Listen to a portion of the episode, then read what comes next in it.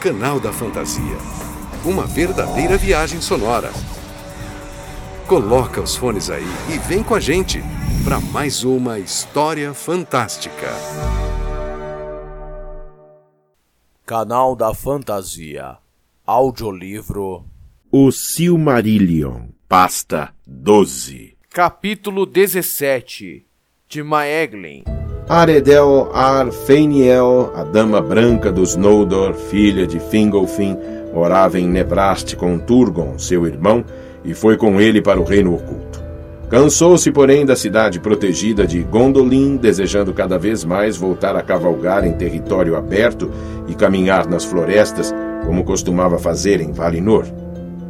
E quando se passaram duzentos anos desde que Gondolin ficara pronta, Aredel dirigiu-se a Turgon e pediu permissão para partir.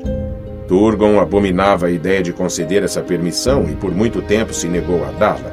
Acabou, porém, cedendo. Vá então, se quiser, embora seja contra minha recomendação. Prevejo que disso virão desgraças tanto para você quanto para mim. Mas vá apenas procurar Fingol, nosso irmão. E os que eu mandar com você deverão voltar para Gondolin o mais rápido possível. Sou sua irmã, não sua criada. Respondeu-lhe então Aredel. E fora de seu território farei o que me parecer conveniente. E se é a contragosto que você me oferece uma escolta, irei sozinha. Não lhe dou a contragosto nada do que tenho. Mesmo assim, meu desejo é que ninguém que saiba o caminho até aqui venha a morar fora dessas muralhas. E embora eu confie em você, irmã, confio menos em que outros saibam se manter calados. Respondeu Turgon. E designou três senhores de sua casa para cavalgar com Aredel, pedindo-lhes que a levassem a Fingon em Idlum, se pudessem convencê-la. E tenham cuidado, Disse ele. pois embora Morgoth ainda esteja cercado no norte, há muitos perigos na Terra-média que a dama desconhece. Aredel partiu então de Gondolin, e o coração de Turgon se afligiu com a separação. Mas quando chegaram ao val de Britiak, no rio Sirion, Aredel dirigiu-se aos acompanhantes. Vamos agora para o sul, não para o norte, pois não quero ir a Hithlum. Meu coração deseja sim encontrar os filhos de Fëanor, meus amigos de outrora. E como não conseguissem dissuadi-la, viraram para o sul, em obediência a ela, e procuraram ser admitidos em Doriath. Contudo, os guardas da fronteira lhes negaram acesso, pois Tingol não admitia que nenhum Noldor cruzasse o cinturão, à exceção de seus parentes da casa de Finarfin, e menos ainda os que fossem amigos dos filhos de Fëanor. Portanto, os guardas da fronteira falaram com Aredel. Para chegar às terras de Celegorn que a senhora procura, de modo algum é permitido passar pelo território do rei Tingol. Deverão seguir por fora do cinturão de Melian, ao sul ou ao norte. O caminho mais rápido é pelas trilhas que vão para o leste a partir de Britiak, através de Dimbar, e ao longo da fronteira norte desse reino, até passar pela ponte do Esgalduin e pelo Vals do Arus, chegando às terras que ficam por trás da colina de Hinrin. Acreditamos que é ali que residem Celegorn e Curfin, e pode ser que os encontrem, mas a estrada é perigosa. Aredel então deu meia volta e tentou a estrada perigosa entre os vales mal assombrados das Ered Gorgoroth e as bordas setentrionais de Doriath. E à medida que se aproximavam da região nefasta de Nan Dungorteb, os cavaleiros se enredaram em sombras e Aredel se afastou da escolta e se perdeu. Muito procuraram por ela, em vão, temendo que tivesse caído em alguma armadilha ou bebido dos riachos envenenados da região. Mas as criaturas cruéis de Ungoliant, que moravam nas ravinas, despertaram para persegui-los e eles mal conseguiram escapar com vida. Quando afinal voltaram e relataram sua história, houve enorme tristeza em Gondolin. E Turgon ficou muito tempo sozinho, suportando em silêncio a dor e a raiva.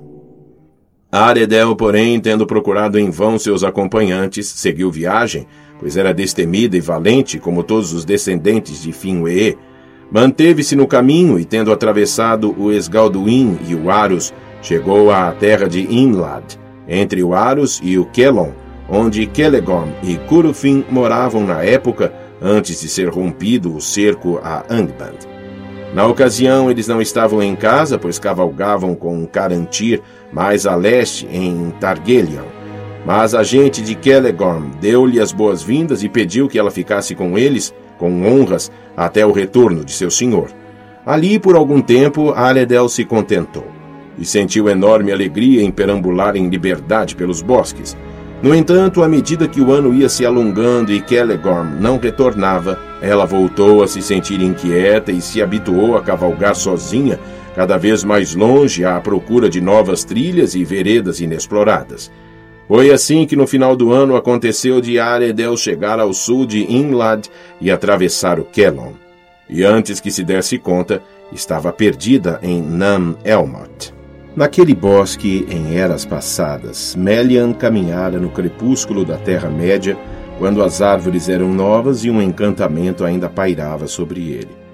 Agora, porém, as árvores de Nan Elmot eram as mais altas e escuras de toda a Beleriand, e ali o sol nunca penetrava. Ali residia Iol, que era chamado de Elfo Escuro. Outrora ele pertencera à linhagem de Tingol, mas em Doriath se sentia irrequieto e pouco à vontade. E quando o cinturão de Melian circundou a floresta de Hegian, onde ele morava, ele fugiu para Nan Elmot, onde passou a viver nas sombras profundas apaixonado pela noite e pela penumbra sob as estrelas. Iol evitava os Noldor, considerando-os culpados por Morgoth ter voltado a perturbar a tranquilidade de Beleriand. Mas dos anões ele gostava mais do que qualquer outro elfo de outrora. Com ele, os anões vieram a saber muito do que se passava nas terras dos Eldar. Ora, o trajeto dos anões ao descerem das Montanhas Azuis seguia duas estradas que atravessavam Beleriand Oriental e a trilha do norte, que se dirigia aos Vals do Arus, passava perto de Nan Elmot. Ali Io se encontrava com os Nalgrim e conversava com eles. E à medida que sua amizade se fortaleceu, ele às vezes se hospedava nas profundas mansões de Nogorod ou de Belegost Lá aprendeu muito sobre o trabalho com metais e adquiriu grande habilidade nessa atividade.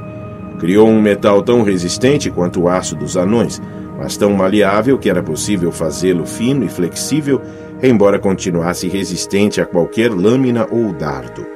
Deu-lhe o nome de Galvorn, pois era negro e brilhante como o Azevish, e Iol se vestia com ele sempre que saía de Nan Elmot. Contudo, Iol, apesar de encurvado em virtude do trabalho de ferreiro, não era nenhum anão, mas um elfo alto, de importante linhagem dos Teleri, nobre, embora de expressão carrancuda, e seus olhos viam longe nas sombras e nos cantos escuros. E ocorreu que ele enxergou Aredel, Arfeiniel, enquanto ela vagava por entre as árvores altas perto dos limites de Nan Elmot, um brilho branco na terra sombria. Belíssima ela lhe pareceu e ele a desejou. Lançou então seus encantamentos sobre ela para que não conseguisse encontrar saída, mas que se aproximasse cada vez mais de sua morada nas profundezas do bosque. Ali ficavam sua oficina de ferreiro, seus salões sombrios e os criados que possuía, silenciosos e reservados como seu senhor. E quando Aredel, exausta de caminhar, chegou finalmente às suas portas, ele se revelou, acolheu-a e a conduziu para dentro de sua casa. E ali ela ficou, pois Io a tomou como esposa e demorou muito até que algum parente de Aredel voltasse a ter notícias dela.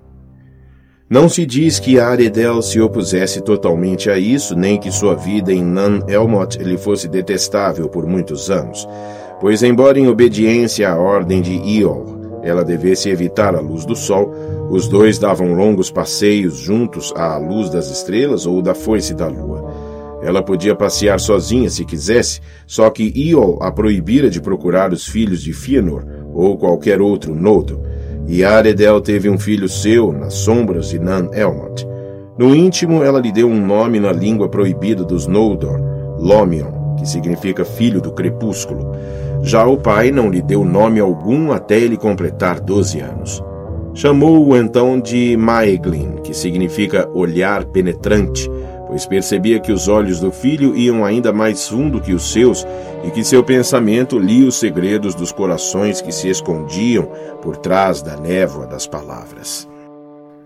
Quando Maeglin atingiu sua plena estatura, em rosto e forma lembrava seus parentes dos Noldor, mas em temperamento e raciocínio havia saído ao pai.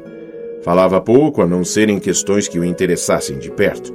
Além disso, sua voz tinha o poder de comover os que o ouviam e de derrubar os que resistissem a ele. Era alto e tinha cabelos negros. Os olhos eram escuros, porém brilhantes e perspicazes, como os olhos dos Noldor, e sua pele era branca. Com frequência acompanhava Iol às cidades dos anões a leste das Ered Lindon, e lá aprendia com prazer o que se dispusessem a lhe ensinar, e acima de tudo a arte de encontrar minérios de metais nas montanhas.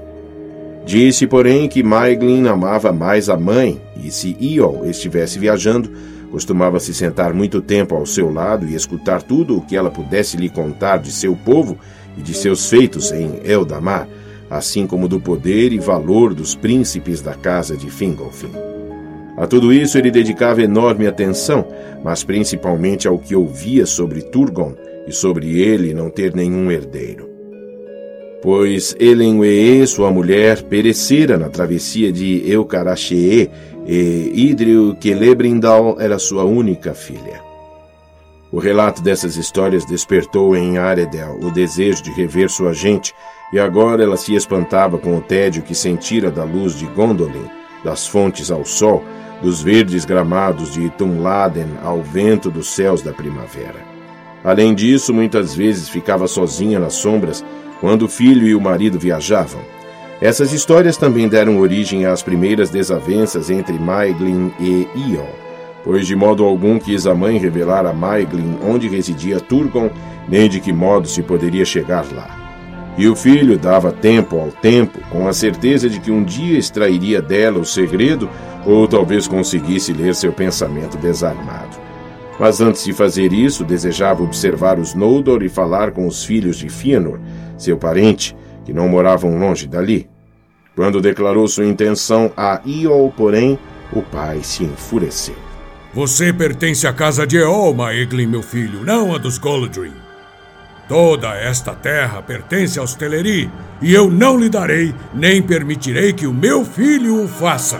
Com os assassinos de nossa gente, os invasores e usurpadores de nossos lares. Nisso você me obedecerá, ou eu o acorrentarei. E Maeglin não respondeu, mas calou-se com frieza e nunca mais saiu com Iol. E Iol não confiava nele. Ocorreu que no solstício de verão, como era seu costume, os anões convidaram Io para uma festa em Nogrod, e ele foi. Então Maeglin e a mãe ficaram livres por algum tempo para fazer o que quisessem, e com frequência cavalgavam até as bordas da floresta em busca do sol. E cresceu no coração de Maeglin o desejo de deixar Nan Elmot para sempre. Senhora, disse ele a Aredel. Vamos partir enquanto temos tempo. Que esperança existe neste bosque para a senhora ou para mim? Estamos aqui num cativeiro e nenhuma vantagem irei eu aqui encontrar, pois já aprendi tudo que meu pai tinha a ensinar ou que os Naugrin quiseram me revelar. E se fôssemos procurar Gondolin? A senhora será minha guia e eu o seu protetor. Alegrou-se então Aredel e olhou com orgulho para o filho e dizendo aos criados de Iol que iam em busca dos filhos de Fëanor, partiram a cavalo pelos limites setentrionais de Nan Elmot. Ali atravessaram a estreita corrente do Kellon, entrando na terra de Imlad, e seguiram até os vales do Arus, continuando assim para o oeste, ao longo das bordas de Doriath. Ora, eu voltou do leste mais cedo do que Maeglin previra e descobriu que a mulher e o filho haviam partido apenas dois dias antes. Tamanha foi sua ira que ele seguiu atrás deles mesmo à luz do dia. Ao entrar em England, controlou sua fúria e prosseguiu com cautela, lembrando-se do perigo que corria, pois Celegorn e Curufin eram senhores poderosos que não amavam Iol nem um pouco. E além do mais, Curufin tinha temperamento perigoso Entretanto, os guardas de Aglon observaram a viagem de Maeglin e Aredel até os vals do Aros. E Curufin, percebendo que acontecimentos estranhos estavam em andamento, desceu um pouco ao sul da passagem e acampou perto dos vals. E antes de ter percorrido muito terreno em Inlad, Iol foi cercado pelos cavaleiros de Curufin, sendo levado seu senhor. Que missão traz o elfo escuro à minha terra? Perguntou então Curufin a Iol. Questão urgente, talvez, para fazer que se esconde do sol sair por aí à luz do dia. E Iol, reconhecendo o perigo, refreou as palavras rancorosas que lhe vieram à mente. Disseram-me, senhor Curufim, que meu filho e minha mulher, a Dama Branca de Gondolin, saíram a cavalo para visitá-lo enquanto eu estava fora de casa. Pareceu-me correto juntar-me a eles nessa visita. Curufin então riu de Iol. Se você lhes tivesse feito companhia, eles poderiam ter encontrado uma acolhida menos calorosa do que esperavam. Mas não importa, porque não era essa a sua intenção. Não faz dois dias que atravessaram os Arosiak partindo velozes para o oeste. Parece que você quer me enganar.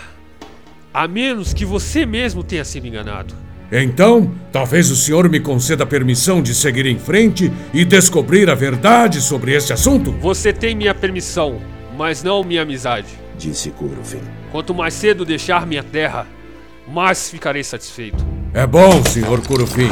Disse Iol, então montando em seu cavalo. Encontrar um parente tão generoso quando precisamos. Não me esquecerei disso quando voltar. Curufin lançou então um olhar sinistro para Iol. Não se vanglorie do título de sua mulher diante de mim, pois os que roubam as filhas dos Núdor e se casam com elas sem doação ou permissão não se tornam parentes dos parentes delas. Concedi-lhe permissão para ir. Aceite-a e vá embora. Pelas leis do Zeldar, não posso matá-lo nesse momento. E ainda vou lhe dar um conselho. Volte agora para sua morada nas trevas de Nanelmond, pois meu coração me diz que, se perseguir aqueles que não o amam mais, nunca mais voltará para lá. Saiu então Iol às pressas, cheio de ódio de todos os Noldor, pois agora percebia que Maeglin e Aredel estavam fugindo para Gondolin. E, impelido pela raiva e pela vergonha da humilhação, atravessou os vales do Aros e cavalgou firme pelo caminho seguido por eles. Contudo, embora os dois não soubessem que ele os seguia, e embora Iol tivesse a montaria mais veloz, em nenhum momento chegou a avistá-los, até que chegaram a Bitriac e abandonaram seus cavalos. Nesse momento, por falta de sorte, foram traídos, pois os cavalos relincharam alto e a montaria de Iol os ouviu e partiu veloz em sua direção. E de longe Iol viu os trajes brancos de Aredel e observou para onde se dirigia em busca da trilha secreta para entrar nas montanhas. Ora, Aredel e Maeglin chegaram ao portão exterior de Gondolin e à guarda escura sob as montanhas. Ali foi recebida com alegria e, passando pelos sete portões, chegou com Maeglin a Turgon sobre o Amon Guaret. Então o rei ouviu admirado tudo o que Aredel tinha a contar, e olhou com simpatia para Maeglin, filho da irmã, vendo que ele era digno de ser incluído entre os príncipes dos Noldor. Alegra-me de fato que Arfenil tenha voltado para Gondolin. Disse ele. E agora ainda mais bela será minha cidade do que nos tempos em que considerei minha irmã perdida. E Maeglin terá as mais altas honrarias em meu reino. Então Maeglin fez uma grande reverência e aceitou Turgon como senhor e rei para obedecer a todas as suas ordens. Daí em diante, porém, ficou calado e vigilante, pois a felicidade e o esplendor de Gondolin superavam tudo o que ele imaginara a partir das histórias de sua mãe. E estava admirado com a fortificação da cidade e a quantidade de habitantes, e também com os inúmeros objetos estranhos e belos que via. Contudo, nada atraía tanto seu olhar quanto Idril, a filha do rei, que estava sentada a seu lado, pois ela era dourada como os Vaniar, parentes de sua mãe, e lhe parecia ser como o sol de onde todo o salão do rei extraía sua luz. Iol, entretanto, ao seguir Aredel, encontrou o rio seco e a trilha secreta. E assim, sorrateiro chegou à guarda, sendo apanhado e interrogado. Quando a guarda ouviu que ele alegava ser Aredel sua esposa, todos se surpreenderam e enviaram um mensageiro veloz à cidade, e este veio ao salão do rei. Senhor, gritou ele. a guarda deteve alguém que se aproximava às escondidas do portão escuro. Diz ele chamar-se Iol e é um elfo alto, moreno e carrancudo, da linhagem dos Sindar. Ele alega, porém, que a senhora Aredel é sua esposa e exige ser trazido à sua presença. Sua ira é enorme e é difícil contê-lo, mas não o matamos, como exige a lei. Que lástima. Disse então Aredel. Eol nos seguiu, exatamente como eu temia, mas foi com grande esperteza que o fez, pois não vimos nem ouvimos sinal de perseguição quando entramos pelo caminho oculto. Voltou-se então para o mensageiro. O que ele diz é verdade. É Eol, e eu sou sua esposa, e ele é o pai de meu filho. Não matem, mas tragam-no aqui, para a decisão do rei, se o rei assim determinar. E isso foi feito. Trouxeram Ion ao salão de Turgon e diante do trono elevado o puseram em pé, orgulhoso e mal encarado. Embora estivesse tão admirado quanto seu filho com tudo o que via, seu coração se encheu ainda mais de raiva e ódio dos Noldor. Turgon, porém, tratou-o com cortesia. Levantou-se e lhe ofereceu a mão. Bem-vindo seja, irmão, pois assim o considero. Aqui você habitará como lhe aprouver, com a restrição de aqui permanecer e não partir do meu reino. Pois é minha lei que ninguém que encontre o caminho para cá saia daqui. E eu, entretanto, recolheu a mão. Não reconheço sua lei. Nenhum direito tem o Senhor, nem ninguém de sua linhagem de conquistar reinos nesta terra ou de fixar fronteiras, seja aqui, seja acolá. Esta terra é dos Teleri, a qual vocês trazem a guerra e todo tipo de perturbação, sempre com atitudes injustas e arrogantes. Não ligo a mínima para seus segredos, nem vim espioná-la, mas reivindicar o que é meu minha esposa e meu filho. Contudo, se sobre Aredel, sua irmã, o senhor crê ter algum direito, ela que fique. Que o pássaro volte para a gaiola, da qual logo enjoará, como enjoou antes.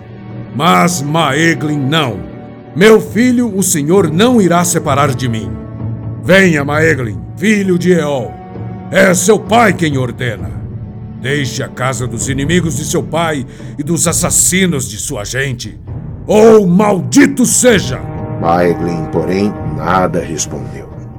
Sentou-se então Turgon em seu trono elevado, segurando seu cetro de justiça, e falou em tom severo: Não discutirei com você, elfo escuro. Seus bosques sombrios somente são defendidos pelas espadas dos Noldor. Sua liberdade de preambular por lá à vontade, você deve à minha gente. Não fosse por eles, há muito tempo você estaria mourejando na escravidão nas profundezas de Angband. E aqui eu sou o rei, quer você queira, quer não.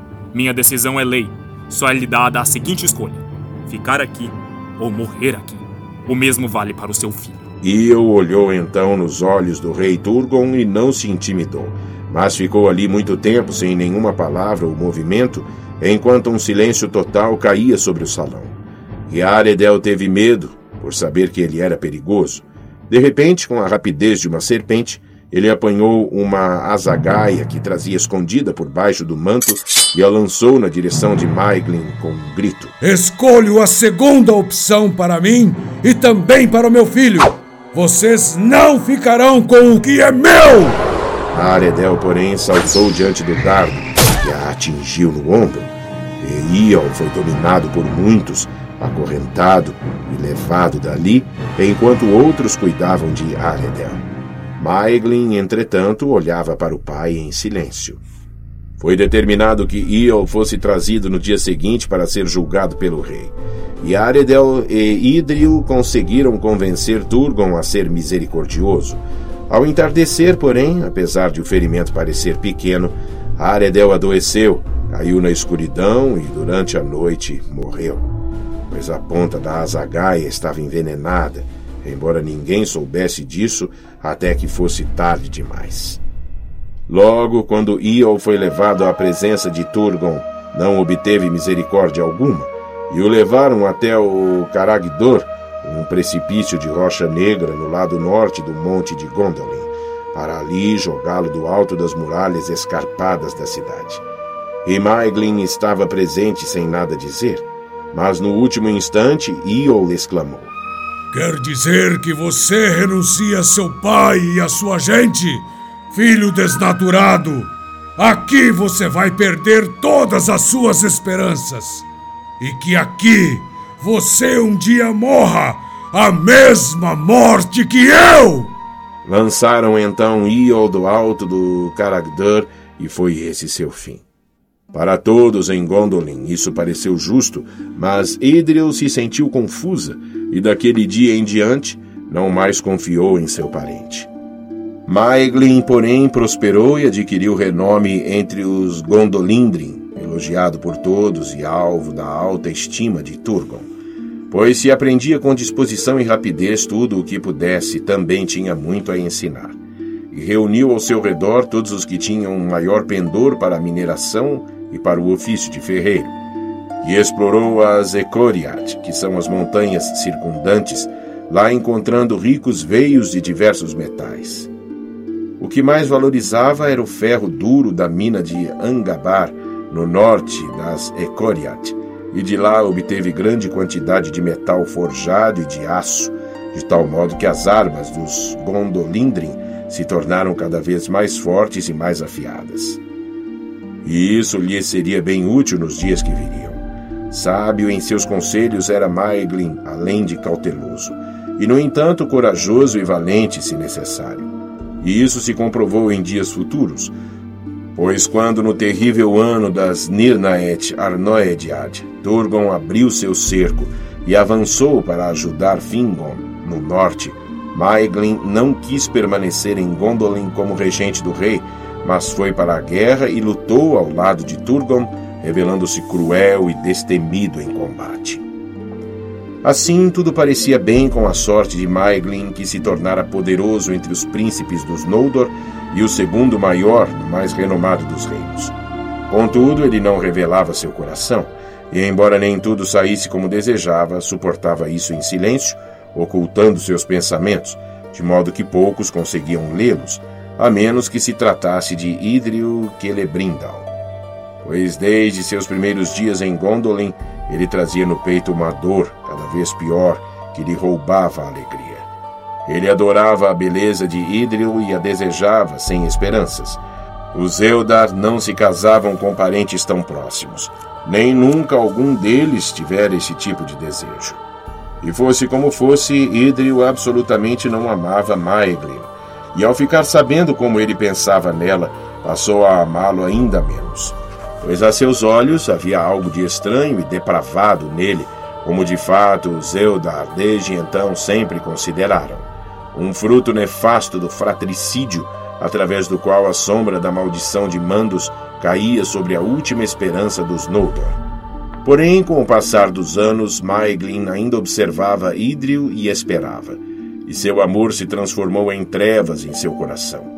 E ele procurava cada vez mais fazer valer sua vontade em outras questões, sem evitar nenhuma faina ou carga, se com aquilo pudesse obter mais poder.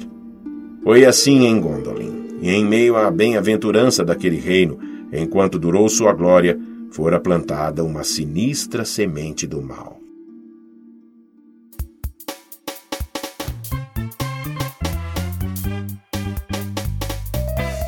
Este audiolivro conta com a participação de Eduardo Felipe, como Turgon, Ana Bárbara Azelino, como Aredel, Luiz Fernando Garcia, como Guarda da Fronteira, Odair Santos, como Eol, Gil Brugman, como Maeglin, Guilherme Santos, como Curufin, Marcelo Sanches, como Guarda de Turgon. Para conhecer mais sobre nossa equipe e nosso trabalho, acesse as nossas redes sociais e também o nosso site www.canaldafantasia.com. Estamos também disponíveis no YouTube, iTunes, Spotify, Deezer e demais plataformas de podcasts. Siga nosso trabalho e compartilhe.